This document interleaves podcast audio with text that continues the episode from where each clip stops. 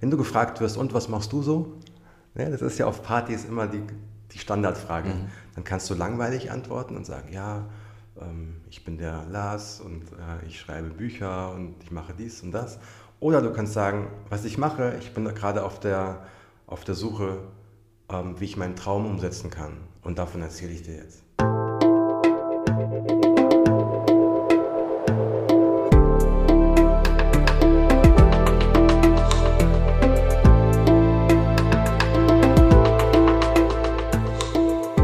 Willkommen bei dir, der Seven Mind Podcast mit Impulsen für ein gutes Leben.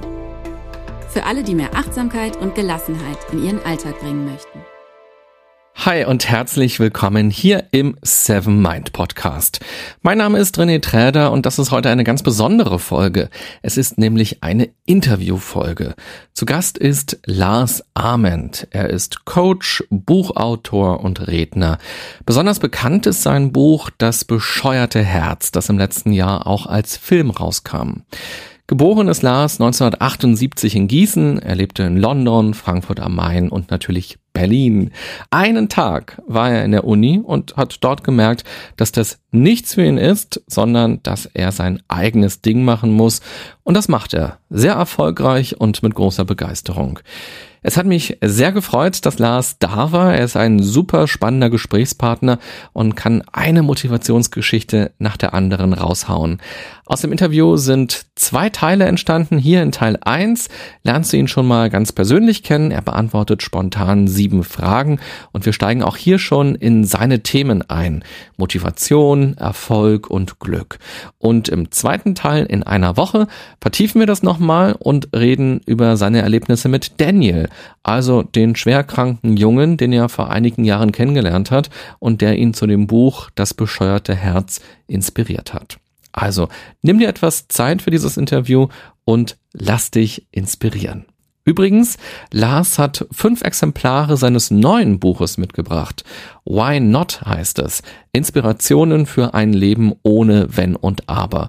Du kannst ein Buch gewinnen. Dafür musst du uns bis Ende Juli einfach nur schreiben, welche Vision, welchen Traum oder welche Vorhaben willst du in diesem Jahr noch umsetzen einfach eine E-Mail schicken an podcast at sevenmind.de und dann landest du im Lostopf.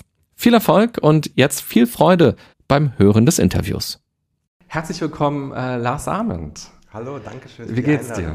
Sehr gut. Ich bin heute ähm, ein bisschen verspätet hier hierher gekommen, aber ich habe es doch geschafft und freue mich sehr. Ja, ich freue mich auch, dass du es hier gefunden hast und wir jetzt gleich ein Interview führen können.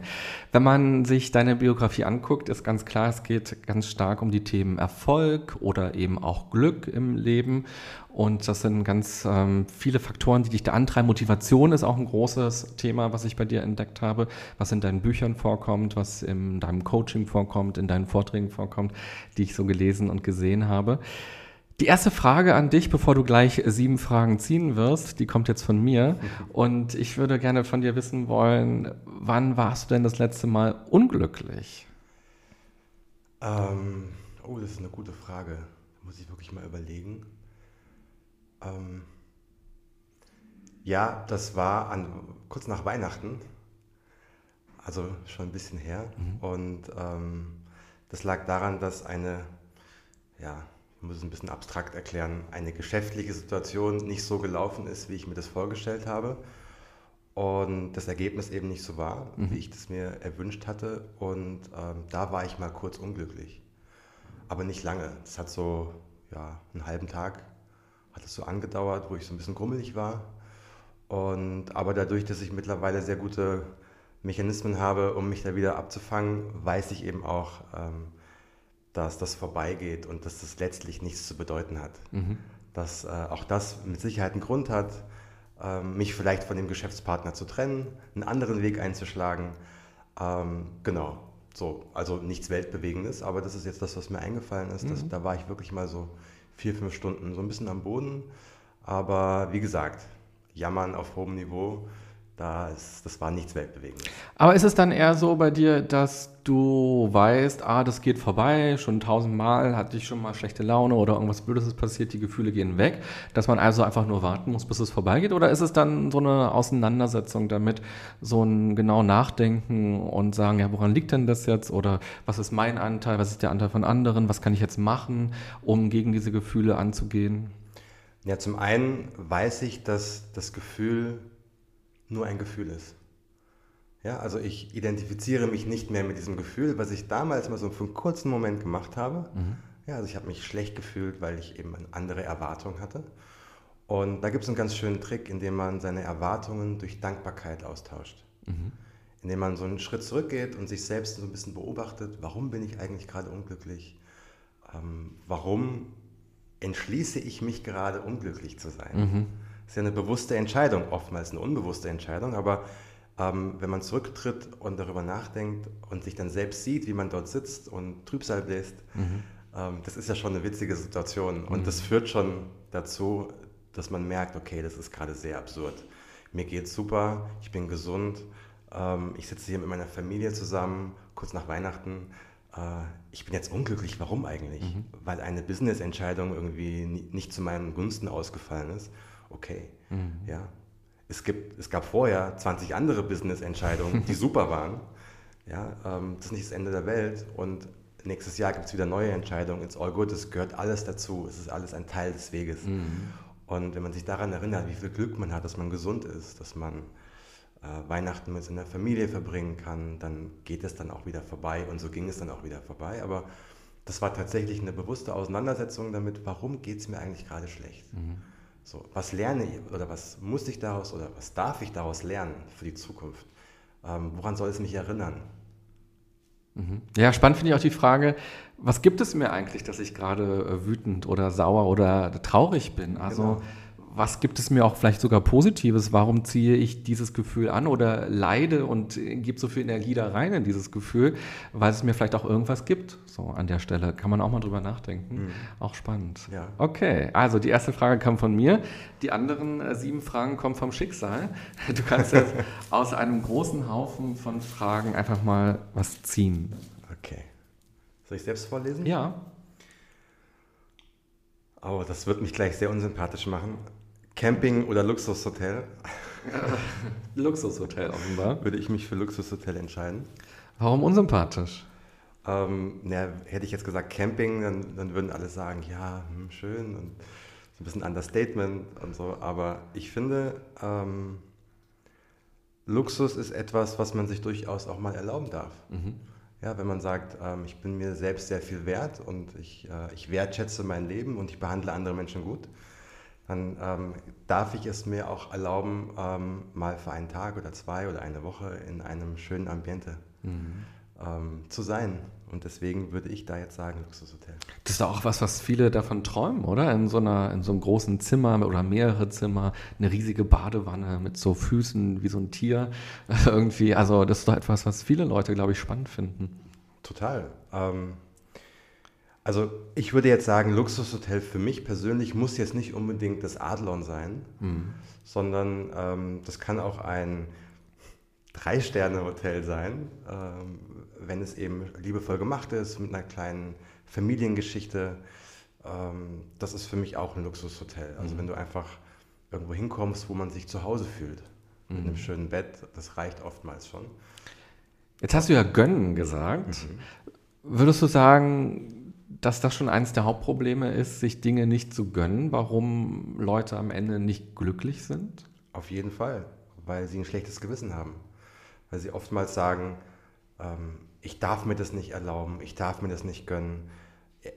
Oftmals auch, weil sie Angst haben, was andere davon halten könnten. Mhm. Hattest du ja gerade auch ein bisschen. Du hast ja gesagt, wahrscheinlich finden die Leute mich jetzt blöd, wenn ich sage ja, äh, Luxushotel. Genau, ja, weil ich das weiß. Mhm. Weil ich weiß, wie, wie gewisse Dinge auch wirken, wenn man sie sagt. Mhm. Ähm, deswegen habe ich es gesagt, vor äh, vorauseilender. vorauseilender Scham. nee, nee, nee, nicht Scham. Also ich, ich gönne mir sehr, sehr gerne Dinge, schöne ja. Dinge auch. Ähm, aber ähm, zu sagen, ich gehe Camping mit meinen drei Kumpels, ähm, ist auf jeden Fall in der Außenwirkung sympathischer. Mhm. Was kann man denn machen, wenn man bei sich feststellt, ich gönne mir irgendwie Dinge nicht oder ich bin zu sehr im Außen und achte zu sehr darauf, was andere denken könnten. Das ist es ja vor allem. Am Ende wissen wir ja gar nicht, was Leute denken, aber diese Angst steckt da ja so oft drin. Zu wissen, dass unsere eigenen Gedanken nicht die, die Gedanken anderer sind. Mhm. Also ähm, wir gehen oftmals durch die Welt und haben dabei unsere eigenen Gedanken, glauben, dass alle anderen die gleichen Gedanken auch haben. Und dann gehen wir davon aus, dass mein Gegenüber genauso denkt wie ich und sind dann oftmals sauer auf ihn, weil wir glauben, dass er diese Gedanken hat und er weiß gar nicht, warum ich sauer auf ihn bin. Mhm. So, oder ähm, das äh, schöne Beispiel, wenn man abends unterwegs ist in der Bar und man sieht eine attraktive Frau oder einen attraktiven Mann und dann kommt die innere Stimme und sagt, naja, hm, den brauchst du jetzt nicht anzusprechen, weil der ist viel zu attraktiv für dich, der mhm. findet dich sowieso blöd. So wie der aussieht oder sie, der ist bestimmt schon vergeben. Mhm. Was will die überhaupt von mir? Mhm. Und man hat all diese Gedanken und dann stellen wir fest, oder wir glauben, dass sie wahr sind. Und dann machen wir nichts und gehen weiter und haben schlechte Laune. Anstatt zu sagen, Moment mal, das ist nur ein Gedanke. Ähm, welchen Beweis habe ich eigentlich, dass das stimmt? Liebe Stimme im Kopf, wovon willst du mich eigentlich gerade abhalten? So, und dann Bewusstsein dafür zu schaffen, dass unsere Gedanken oftmals völliger Unfug sind. Mhm. Na, der Beweis ist vielleicht so ein bisschen, dass man schon zwei, dreimal einen Korb bekommen hat und dann denkt, naja, jetzt will ich heute nicht wieder einen Korb haben, das tut mir noch mehr weh, als jetzt einfach nicht hinzugehen. Aber was ist die Alternative? die Alternative bedeutet, okay, ich habe zweimal einen Korb bekommen, heißt das, ich mache jetzt nichts mehr und verkrieche mich in meinem Fuchsbau und gehe gar nicht mehr raus und zeige mich nicht mehr der Welt und spreche niemanden mehr an. Das würde bedeuten, dass ab diesem Augenblick mein Leben vorbei ist. Wie viele Sportler haben so viele Niederlagen einstecken müssen, bevor sie irgendwann diesen einen großen Gewinn hatten? Mhm. So jeder. Ich habe von meinem ersten Buch 30 Absagen bekommen. So, was heißt das? Was heißt das, eine Absage bekommen oder eine Niederlage einzustecken oder mal kurzfristig zu scheitern? Das bedeutet gar nichts. Es mhm. hat keine Bedeutung. Es hat nur dann eine Bedeutung, wenn ich mich mit dieser Absage als Person identifiziere, wenn ich sage, meine Bewerbung ist abgelehnt worden, beziehungsweise ich bin als Mensch abgelehnt worden. Oder wenn ich einen Korb bekomme, ich bin als Mensch abgelehnt worden. Nein, die Frau oder der Mann hat einfach, auf Deutsch gesagt, keinen Bock auf mich. Oder sie hat einen Freund. Oder ähm, sie ist gerade in Gedanken ganz woanders. Oder sie ist gerade frisch getrennt und, und möchte gar keine neue Beziehung. Oder sie will einfach ein Buch lesen und nicht mit anderen Menschen reden. Diese Person kann ganz viele Gründe haben, um mir zu sagen, nein, die überhaupt nichts mit mir zu tun haben. Aber meine Stimme suggeriert mir, das liegt an mir. Meine eigenen Gedanken ähm, sagen zu mir, du bist schuld. Du bist nicht gut genug, du bist nicht wertvoll, du bist nicht schön genug, nicht stark genug, nicht klug genug. Und das zu durchschauen, dass unsere eigenen Gedanken oftmals völlig falsch liegen. Mhm. Das kann ganz viele Gründe haben. Ja, aber ähm, das ist schon wahnsinnig wichtig, ähm, weil es einfach Freiheit bedeutet. Und zu sagen, ich habe zweimal einen Korb bekommen, das macht überhaupt nichts aus. Mhm. Das Einzige, was wichtig ist, ist das eine Ja, das ich höre. Ich vergleiche das oftmals ganz, ähm, ganz gerne mit einem Boxer, der in den Ring geht. Der, wenn er einläuft, wird seine Boxbilanz eingeblendet. Ja, Wladimir Klitschko, 50 Kämpfe, 47 Siege, drei Niederlagen, zwei Knockouts. Sowas gibt es bei uns nicht. Mhm.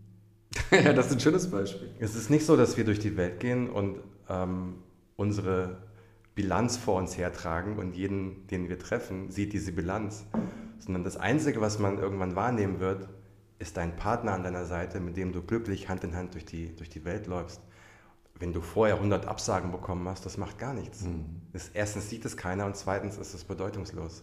Na, vor allem, ich finde schön an dem Beispiel, dass man sich ja häufig auf die negativen Sachen konzentriert, genau. auf die sieben Absagen oder sieben Körbe oder so und nicht auf die über 50 Gewinne, die man hatte Das ist ja auch schon mal der erste Schritt, mal eine echte Bilanz aufzumachen und wirklich zu sagen, hey, wie oft hatte ich auch schon Erfolg bei Dingen, wie oft haben Dinge auch schon geklappt und warum konzentriere ich mich nur so doll auf das, was äh, negativ gewesen ist? Und dein Beispiel mit den 30 Absagen bei deinem ersten Buch ist ja auch sehr eindeutig. Also wie viele Menschen haben schon nach der zweiten Absage aufgehört, weitere Verlage anzuschreiben? Also ich erlebe das auch wieder immer wieder im Coaching, wenn Leute zu mir kommen, die sich so im Bewerbungsprozess befinden zum Beispiel.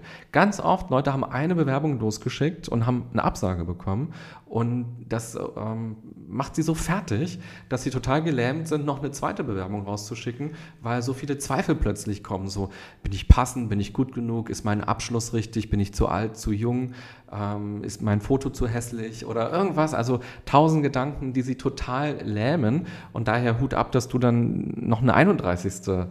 Ähm, Exposé losgeschickt hast zu einem Verlag, bis es dann geklappt hat. Auf jeden Fall. Und ähm, darum geht es zu erkennen, dass eine Absage oder zu scheitern oder ähm, eine Niederlage einzustecken, es ist nicht das Gegenteil von Erfolg, es ist ein wichtiger Teil des Erfolges. Mhm. Und das gehört dazu. Du wirst nicht auf die Welt geschickt und hast sofort bei allen Dingen Erfolg.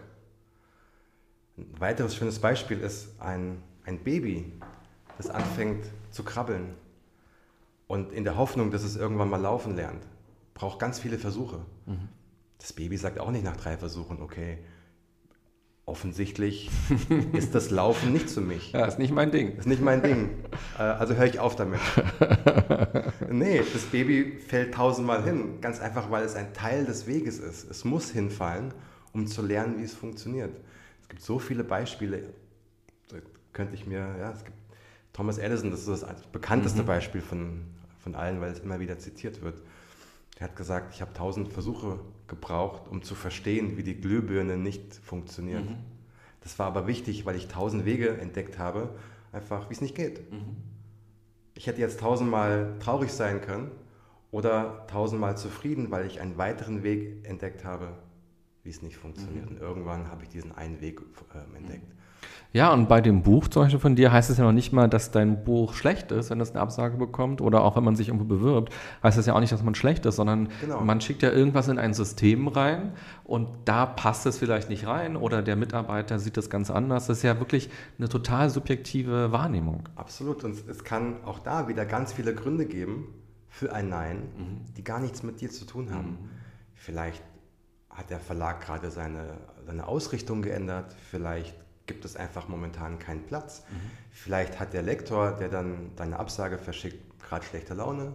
Vielleicht ist er gerade von seiner Frau verlassen worden und gibt einfach gerade allen eine Absage. Mhm. Ähm, vielleicht hat der Verlag gerade kein Geld mehr. Das kann ganz viele Gründe haben. So, und wir vermuten aber ganz viel und diese Vermutungen haben immer was mit uns zu tun. Mhm. Und wir suchen den Schuldigen immer bei uns. Anstatt zu fragen, okay, das sollte nicht, oder zu sagen, das sollte nicht sein, super, ich suche meinen Weg woanders. Mhm. Dann ist der Verlag einfach nichts für mich. Es gibt ein super schönes Beispiel von Meryl Streep, die ähm, war 18 und hat sich für den Film King Kong beworben als Schauspielerin. Mhm. Und dann geht sie zu dem Vorsprechen, zu dem Casting und äh, stellt sich vor. Und bevor sie überhaupt was sagen konnte, sagt der, ähm, der Produzent, nein, nein, du nicht. Mhm. Du bist nichts für uns, du bist nicht attraktiv genug. Mhm. Und dann sagt Meryl Streep mit 18, okay, hm. das hat sie in dem Interview erzählt. In dem Augenblick hatte ich zwei Möglichkeiten. Ich hätte dem berühmten Produzenten glauben können, ich hätte meine Karriere an den Haken hängen können, oder ich hätte einfach sagen können, was sie auch gemacht hat. Alles klar, vielen Dank für Ihre Meinung, aber es ist nur eine Meinung. Mhm. Ich gehe woanders hin und versuche es dort erneut. Mhm. Sie hat es zum Glück gemacht und ist die erfolgreichste Schauspielerin aller Zeiten geworden. Mhm. Ja, es gibt so viele schöne Beispiele. Ich habe auch irgendwann mal gehört, dass äh, die Beatles eine Absage bekommen haben, weil irgendjemand meinte, Gitarrenmusik, äh, das ist jetzt nicht mehr so in. Genau. Und die haben ja auch noch ein paar Erfolge dann gehabt. So. Den einen oder anderen. und das, das Schöne ist einfach, und das macht so viel Mut, jeder hat diese Absagen. Ja. Jeder. Alle. Es gibt keine Ausnahme. Frag von Cristiano Ronaldo bis Steve Jobs. Mhm. Ich meine, Steve Jobs ist aus seiner eigenen Firma geschmissen worden. Mhm. Wegen Erfolglosigkeit. Das muss man sich auch mal vorstellen. Ähm, zu Walt Disney haben sie gesagt, er hat keine Kreativität und ist gefeuert worden. Ähm, zu Oprah Winfrey, um jetzt mal so die großen Namen zu nennen, ähm, zu ihr ist gesagt worden, sie habe kein Talent als Talkmasterin und mhm. sie ist die erfolgreichste Talkmasterin mhm. ever geworden. Du musst, und das sind jetzt nur die Superstars, ja, aber all diese Beispiele findest du überall, im ganz Großen, aber eben auch im Kleinen. Und jeder, mit dem du dich unterhältst, der in seinem Gebiet irgendwas Schönes, Tolles, Fantastisches erreicht hat, wird dir genau diese Geschichte erzählen. Frag mal einen Oberarzt im Krankenhaus, wie viele Absagen der erfahren musste, bevor er diese Position bekommen hat. Mhm. Frag mal einen Profisportler, wie viele Vereine ihn abgelehnt haben. Mhm. Frag mal eine Kinderkrankenschwester, egal wo, eine Kindergärtnerin, wie viele Bewerbungen sie hat schreiben müssen, um diese Stelle zu kriegen. 50, 100, manchmal 500. So. Und das it's, it's just part of the deal. Also ein Plädoyer dafür, nicht so viel darüber nachzugrübeln, was das alles sein kann und vor allem zu handeln und weiterzumachen. Genau, machen, machen, machen, rausgehen, sich der Welt zeigen, seine Geschichte erzählen, an Türen zu klopfen, ähm, den Menschen auch von seinen Träumen erzählen. Geh auf Partys und sag, ey Leute, wenn du gefragt wirst, und was machst du so?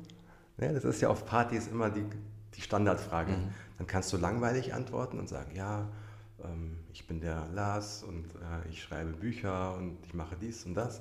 Oder du kannst sagen, was ich mache, ich bin gerade auf der, auf der Suche, ähm, wie ich meinen Traum umsetzen kann. Und davon erzähle ich dir jetzt.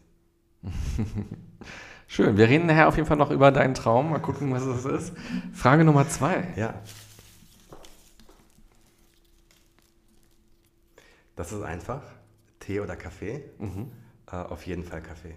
Ich bin glaube ich, der größte Espresso-Junkie, den man sich vorstellen kann. Äh, ich liebe Espresso. Ich liebe es, ähm, Kaffee zu mahlen morgens. Ich liebe, liebe den Duft. Ich freue mich morgens schon ähm, darauf, wirklich den ersten Espresso zu trinken. Dass ich, ich ähm, zelebriere das. Mhm. das. ist für mich auch eine Form der Meditation. Mhm. Es ist eine Morgenroutine. Ähm, ich freue mich darauf. Ich, ich liebe es, mich über Kaffee zu unterhalten, mich über Espressomaschinen zu unterhalten, über Mahlgrade, über Aromen, über, ja, über Bohnen und so. Das ist eines meiner großen Hobbys. Mhm, schön. Dann Frage Nummer drei. Ja. Ein guter Rat an dein jüngeres Ich. Ähm, höre auf niemanden und probiere alles aus. Mhm. Und wie alt ist dieses jüngere Ich, an das du das richtest? 17, 18, 19. Mhm. Wobei ich muss gestehen, ich das tatsächlich so gemacht habe. Also ähm, ich habe damals schon gewusst, dass ich keinen normalen Weg gehen werde, normal aus der Sichtweise der Gesellschaft, also Schule fertig, Ausbildung, studieren, sondern ich wusste irgendwie, mein Weg wird anders aussehen und ich bin dann in die Welt raus. Ja, und du warst einen Tag in der Uni. Ich war exakt einen Tag in der Uni, ähm, aber auch nur meinem Vater zuliebe. Mhm. Der war Lehrer und ähm, wollte unbedingt, dass sein Sohn auch äh, ja, zumindest anfängt zu studieren. Er hatte die Hoffnung, dass ich es zu Ende mache. Und ich habe zu ihm gesagt, Papa, ich verspreche dir, ich gehe mal einen Tag hin, aber wenn es mir nicht gefällt, musst du auch damit leben können, dass ich vielleicht was anderes mache. Und ich war einen Tag da und ich wusste schon nach zehn Sekunden, das ist nichts für mich. Mhm. Und bin dann nach London gegangen und habe dann da anderthalb Jahre in einem Plattenladen gearbeitet. Aber auch da wieder hingefahren ohne Plan und habe an jede Tür geklopft. Mhm. Da, ähm, das war mein großer, mein großer Wunsch. Ich wollte in einem Musikbusiness arbeiten und wollte nach London. Das war damals die Musikhauptstadt der Welt. Und ähm, ja, bin überall hin. Hab gesagt, hey, hier ist Lars aus, aus Deutschland, habt ihr einen Job für mich? Und auch da wieder, sorry, sorry, sorry, sorry. Mhm. Okay. Mhm. Und dann war ich anderthalb Jahre bei Tower Records am Piccadilly Circus und habe ähm, ja, eine fantastische Zeit gehabt, habe mich mit Menschen umgeben, die ich super fand, habe Dinge gemacht, die ich toll fand, habe sehr viel gelernt, eine andere Sprache gelernt, habe gelernt, in einem anderen Land äh, zurechtzukommen, wo du niemanden kennst. Und ähm, ja, war eine große Schule des Lebens. Mhm. Okay, Frage Nummer vier.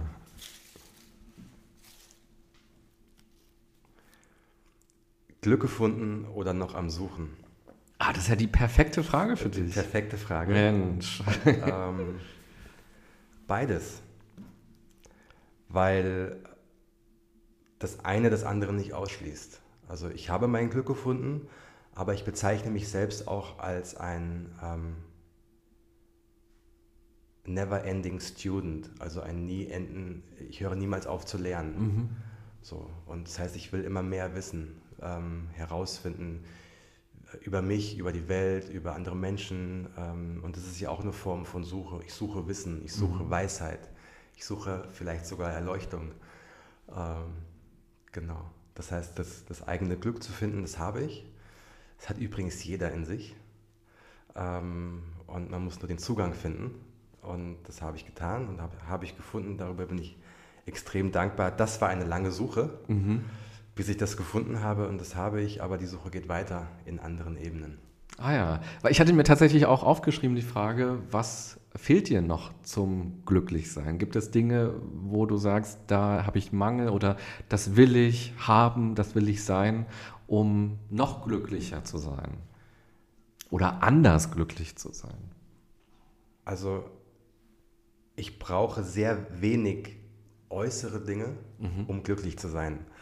Also ich brauche tatsächlich, ähm, und das ist jetzt ein kleiner Widerspruch zu dem Luxushotel, ähm, ich brauche extrem wenig. Meine Wohnung sieht aus wie die Mo äh, Wohnung eines Mönches. Mhm. Also da sind Schallplatten, Bücher und mein Bett. Viel mehr ist da nicht. Und also ich brauche keinen kein Luxus im Außen, um glücklich zu sein.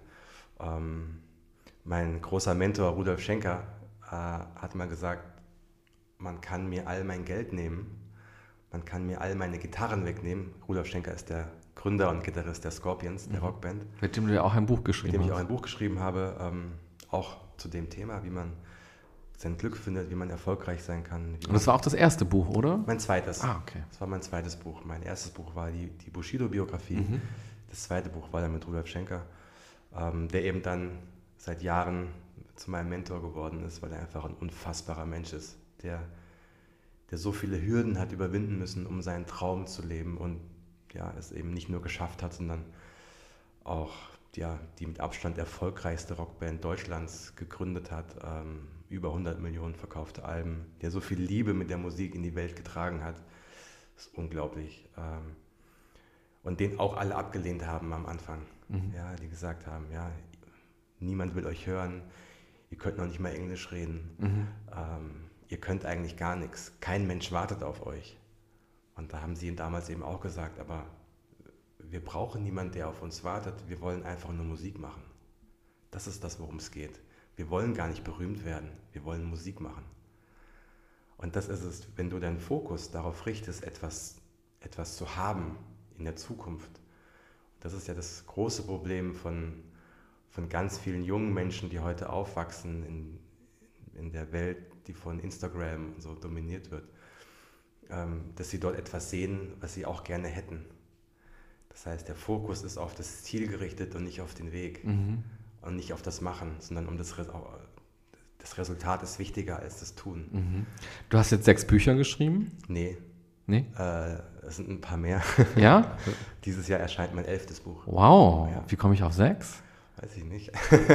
ich habe auf jeden Fall ein Video von dir gesehen, wo du durch dein Bücherregal gehst und da zeigst du die Bücher, die alle entstanden sind, aber genau. offenbar sind da einige mehr schon in, in Ja, das Video ist zwei Jahre alt ah, oder drei und okay. ähm, da sind in der Zwischenzeit noch ein paar wow. mehr zugekommen. Aber die Frage, die sich dann da verbirgt, ist, wenn du so ein Buch schreibst, denkst du nicht, oh, das, ich würde wollen, dass es wieder ein Bestseller wird, dass sich das wieder super verkauft?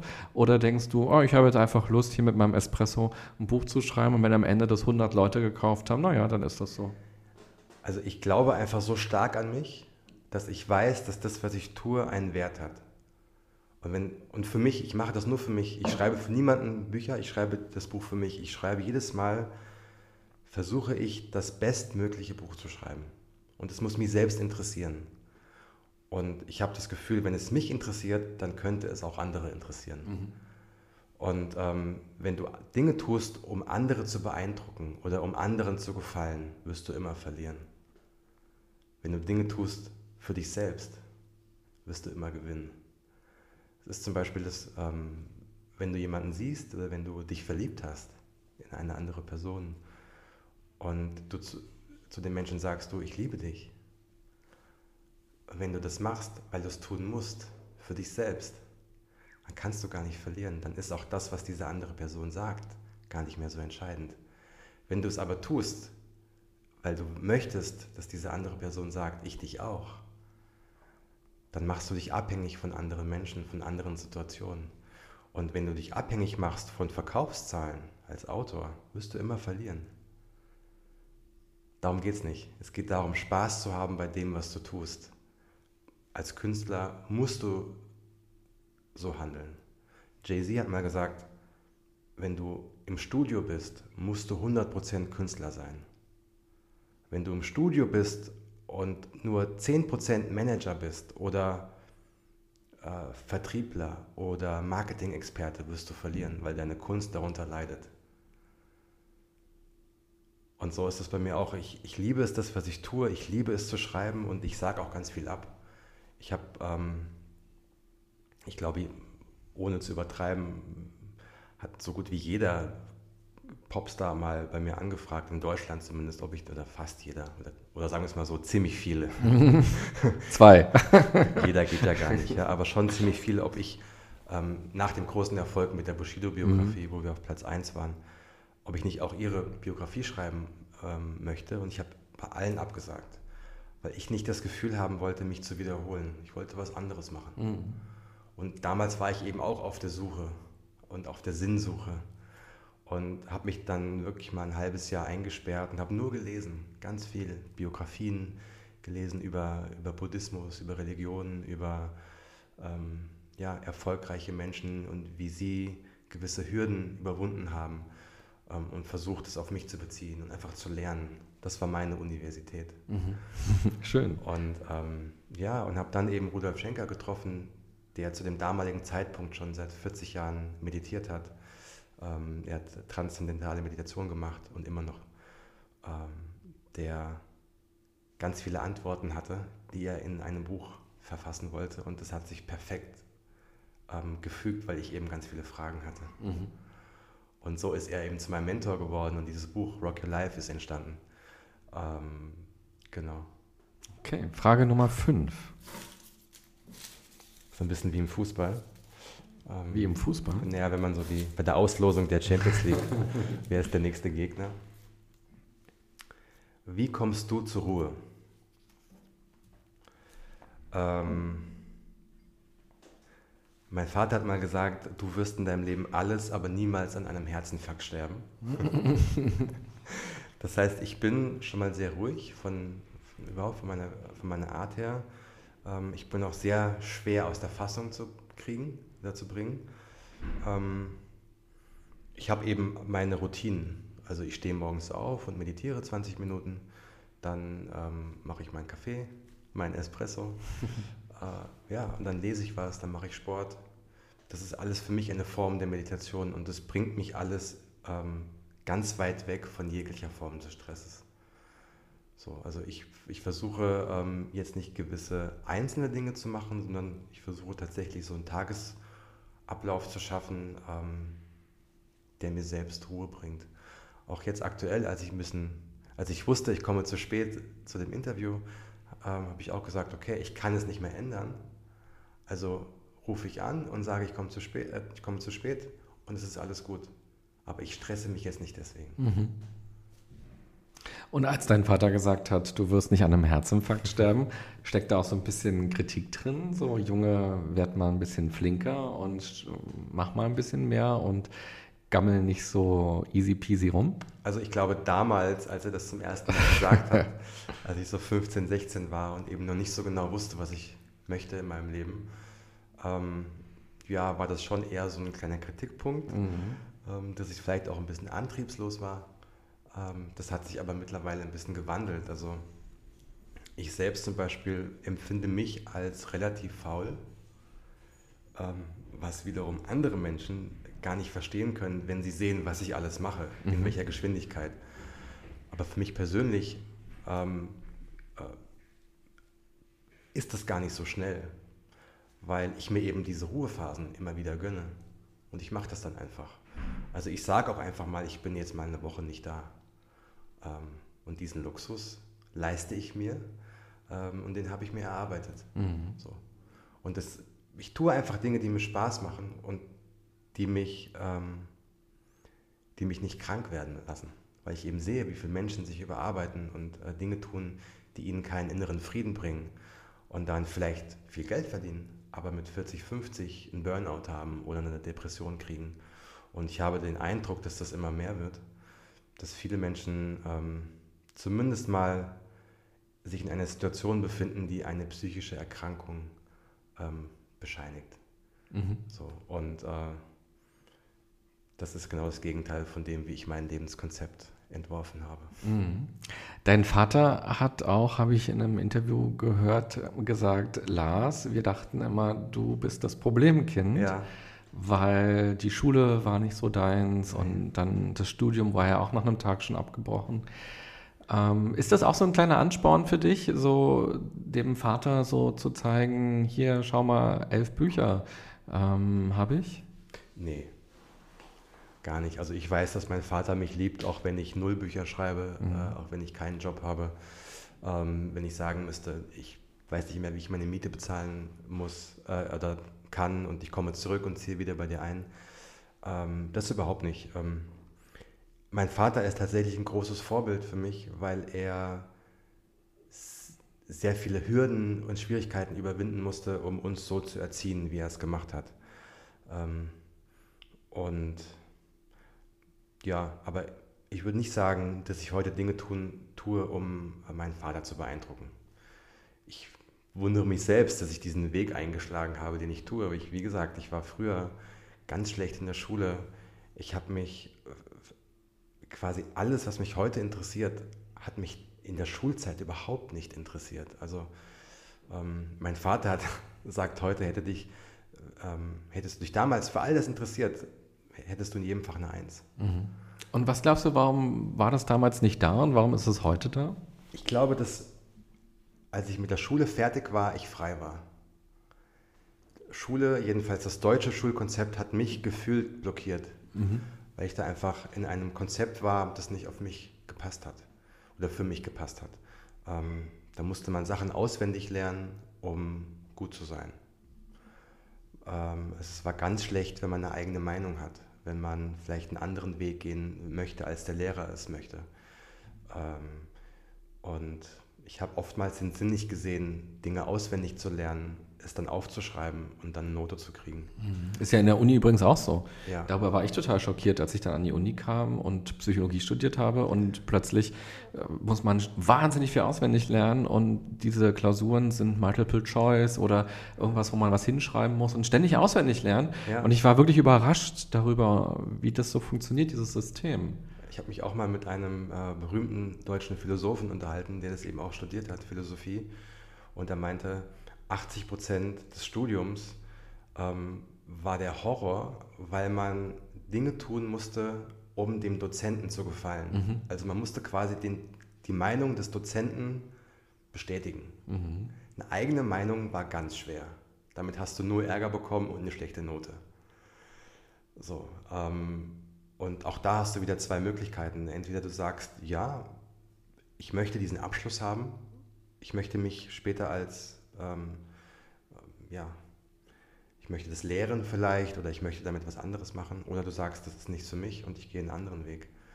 Ähm, da gibt es kein richtig und falsch, mhm. auch kein besser oder schlechter. Man muss sich nur fragen, wie möchte ich mein Leben verbringen. Weil auch hier wieder, Lebenszeit ist das Wichtigste, was du jemals haben wirst. Ähm, ist das was für mich? Ja oder nein? Und dann ganz schnell handeln, wenn du eine Antwort gefunden hast. Mhm. Frage Nummer 6. Mhm. Wovon hast du das letzte Mal geträumt? Ähm, puh, das ist eine gute Frage. Ich kann mich an meinen letzten Traum. Ich gehe da mal da, davon aus, dass tatsächlich ein, ein Nachttraum ja, gemeint ist. Also genau. du wachst morgens auf und du hast irgendwie was geträumt und denkst dir, wow. Ähm, ich habe davon geträumt, ähm, auf der Bühne zu stehen und zwar vor 10.000 Leuten. Mhm. Den Traum habe ich öfter, muss ich dazu sagen. Ähm, inspiriert in der letzten Zeit war es durch eine Netflix-Serie von Chris Rock, der ähm, ja, eine Doku hat drehen lassen über eine, einen Auftritt von ihm im Madison Square Garden. Ähm, beziehungsweise es war nicht der Madison Square Garden, das war die Wembley Arena in, äh, in London. Und da habe ich Chris Rock gesehen und dachte mir, das ist cool, das hättest du auch gerne. Mal diesen Moment, wie sich das anfühlt, ähm, auf so einer großen Bühne zu stehen, das ist, äh, das war ein Traum. Mhm. Fände ich cool. Und das ist jetzt auch ein Traum geworden, an den man jetzt arbeiten kann, an dem du Absolut. Arbeitest. Also das ist, das bereitet mir keine schlaflosen Nächte, wenn es nicht klappt. Aber das ist ein schönes Ziel, dass man, dass man sagt, okay, äh, vielleicht schaffe ich das mal. Mhm. Ja, man muss sich ja auch immer wieder neue, neue Ziele setzen, neue Challenges ähm, geben, neue Herausforderungen. Und ich finde, das ist eine, eine gute Challenge. Mhm. Es müssen nicht gleich 10.000 sein, es reichen auch, wenn es 5.000 sind. Ah, ja. Aber das fände ich ganz schön. Mhm. Und ist jetzt schon Frage 7? Ja. Ja, okay. Gute Fragen waren das mittlerweile, also bislang, fand ich. Wie wichtig, oh, eine sehr gute Frage. Wie wichtig ist Geld? Ähm, für mich persönlich ist Geld nicht entscheidend. Es ist angenehm, aber es ist nicht entscheidend. Ähm, ich suche zum Beispiel meine Bücher nicht danach aus, wie viel Geld ich mit ihnen verdiene. Dann hätte ich andere Bücher schreiben müssen. Ähm, ich verdiene zwar Geld mit meinen Büchern, aber das ist nicht das Kriterium, sondern wie viel Spaß macht es mir, die Bücher zu schreiben. Mhm. Aber ich weiß, du hast auch äh, Zettel in deine Wohnung geklebt, ja. wo eine Summe drauf stand, wie viel du für dein nächstes Buchprojekt gerne hättest. Genau. Und dann äh, hast du Exposés losgeschickt oder durch deinen Manager losschicken lassen und dann kamen von Verlagen Zahlen und die haben gesagt, so, wir würden das ähm, in Auftrag geben. Mhm. Und dann hast du aber auch gesagt, nee, das ist nicht die Zahl, die bei mir hier äh, an der Wand klebt. Also Geld genau. ist schon etwas, ähm, klang zumindest für mich da an der Stelle so, ähm, was dir in gewisser Weise auch schon wichtig ist und worauf du auch hinarbeitest. Naja, Geld ist, wenn du jetzt kein Leben als Eremit führen möchtest, in einer Höhle irgendwo, wo du quasi nichts brauchst. Ähm, natürlich ist Geld wichtig, aber es, es, sollte nicht ganz oben auf deiner Prioritätenliste stehen. Mhm. So jeder von uns, der jetzt diesen Podcast hört, wohnt irgendwo und muss da Miete bezahlen oder wenn er Eigentum, Haus, ein Haus besitzt, muss er andere Dinge bezahlen, um das Haus instand zu halten, muss seine Kinder ernähren, Geld für Essen haben und so weiter. Das heißt, natürlich braucht jeder von uns Geld. Wenn du allerdings deinen Fokus bei allem, was du tust, danach richtest, wie viel Geld ich damit verdiene, dann wirst du immer irgendetwas hinterherhecheln. Dann wirst du immer ein Sklave des Geldes sein. Dann wirst du wie ein Windhund ja, dem Geld hinterherhecheln und wirst deinen Weg eventuell ein bisschen verlieren oder wirst abkommen von deinem Weg, weil du dann nicht mehr Dinge tust, die dich glücklich machen, sondern Dinge tust, ähm, die dir Geld in die Tasche spülen.